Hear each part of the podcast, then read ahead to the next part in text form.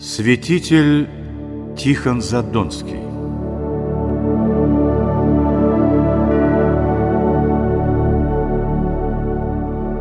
Святитель Тихон Задонский, или, как его еще называют, Воронежский, один из самых почитаемых русских святых XVIII века. И прославился он не только как великий подвижник, но и как крупнейший церковный писатель своего времени. Родился будущий святитель в 1724 году в Новгородской губернии и был назван в крещении Тимофеем. Детство и отрочество Тимофея прошли среди ужасной нищеты. Его отец рано умер, оставив, кроме Тимофея, еще пятерых детей. Один богатый ямщик как-то предложил матери Тимофея.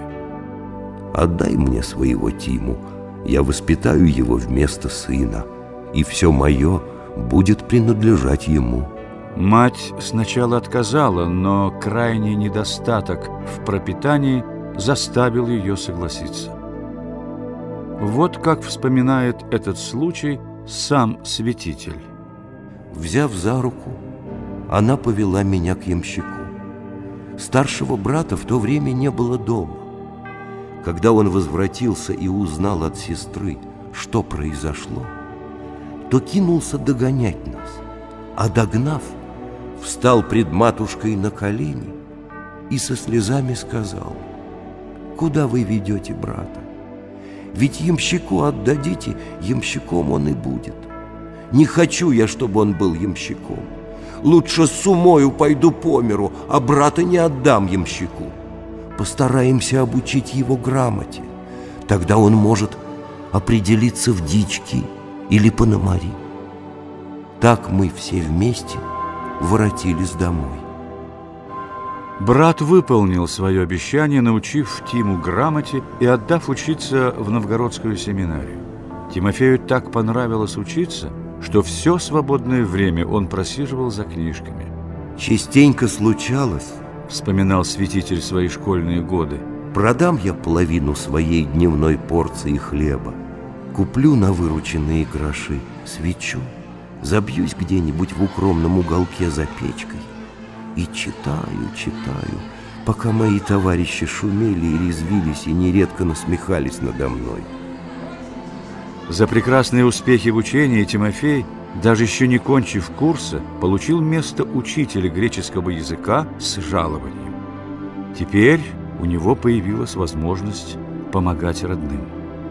Мать Тимофея склоняла его к женитьбе, надеясь, что он займет место священника и будет опорой всему семейству. Но Тимофей избрал иной путь. 10 апреля 1758 года он был пострижен в монахи и получил новое имя Тихон. Вскоре после рукоположения в священный сан его назначили ректором Тверской семинарии. Обладая даром слова, он так увлекательно читал лекции, что послушать его – приходили не только семинаристы, но и много посторонних лиц, так что в аудитории никогда не было свободного места.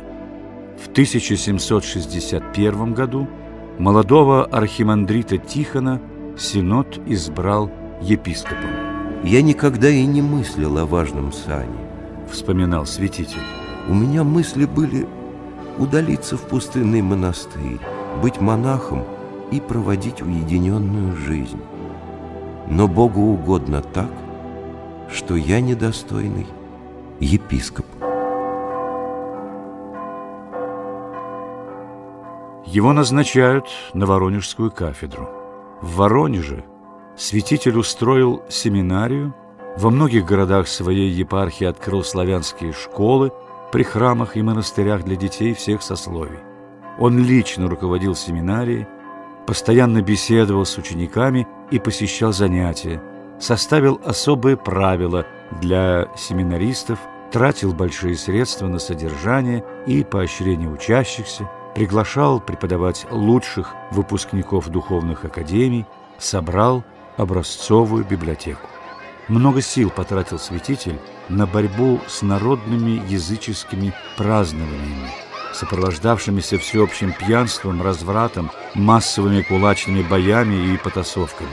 Однажды, в самый разгар такого праздника, он явился на площадь и стал говорить с такой убежденностью, что только что бушевавшая толпа вмиг присмирела, а затем разнесла в щепки балаганы и разошлась по домам. С тех пор такие празднования в Воронеже прекратились. К святителю всегда был свободный доступ. Он никогда не отказывал в приеме и личной беседе тем, кто желал его видеть. Ночи же епископ Тихон проводил за письменным столом. Вскоре и без того слабое здоровье его заметно ухудшилось. И через пять лет управления Воронежской кафедрой он ушел на покой, поселившись в Задонском монастыре. Здесь святитель своей жизнью показал пример высокого благочестия и аскетизма и вошел в историю православия с именем Тихона Задонского. Его жизнь в монастыре была наполнена иноческими подвигами и трудами. Обстановка кельи была очень простой. Тюфяк, набитый соломой вместо кровати, вместо одеяла – заячий тулуп, а вместо сундука – ветхий кожаный мешок для хранения вещей. Несмотря на слабость сил и скудную пищу, Святитель часто занимался тяжелыми работами, колол дрова, косил сено. Помня всегда свое горькое детство, он любил собирать к себе бедных детей, учить их молитвам, отделять хлебом и мелкими деньгами. Строгий к себе, святитель Тихон был любовно снисходителен к слабостям других. Он часто любил повторять «Прощение – лучше мщения. Его глубокое смирение и прощение удивительно были тем, что по природе святитель был человеком крайне вспыльчивым. Он до земли кланялся своему келейнику, если видел, что тот оскорбился каким-нибудь его замечанием. Однажды, будучи приглашенным в гости, он вступил в беседу с одним дворянином-вольнодумцем.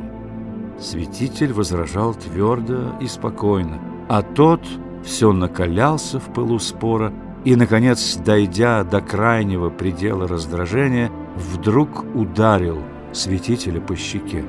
Тихон упал ему в ноги со словами «Простите меня ради Бога, что ввел вас в искушение». Потрясенный оскорбитель сам кинулся со слезами к ногам святителя и с этих пор сделался прилежным христианином. В последние годы жизни святитель Тихон редко выходил из монастыря, все свое время посвящая молитве и писанию книг. Скончался святитель Тихон в 1783 году в возрасте 59 лет.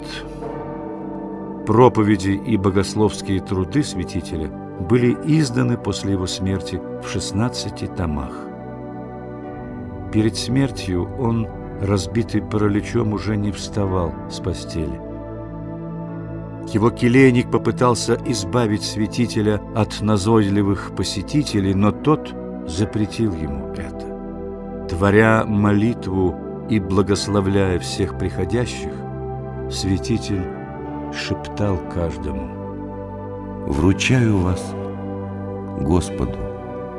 С этими словами он и приставился.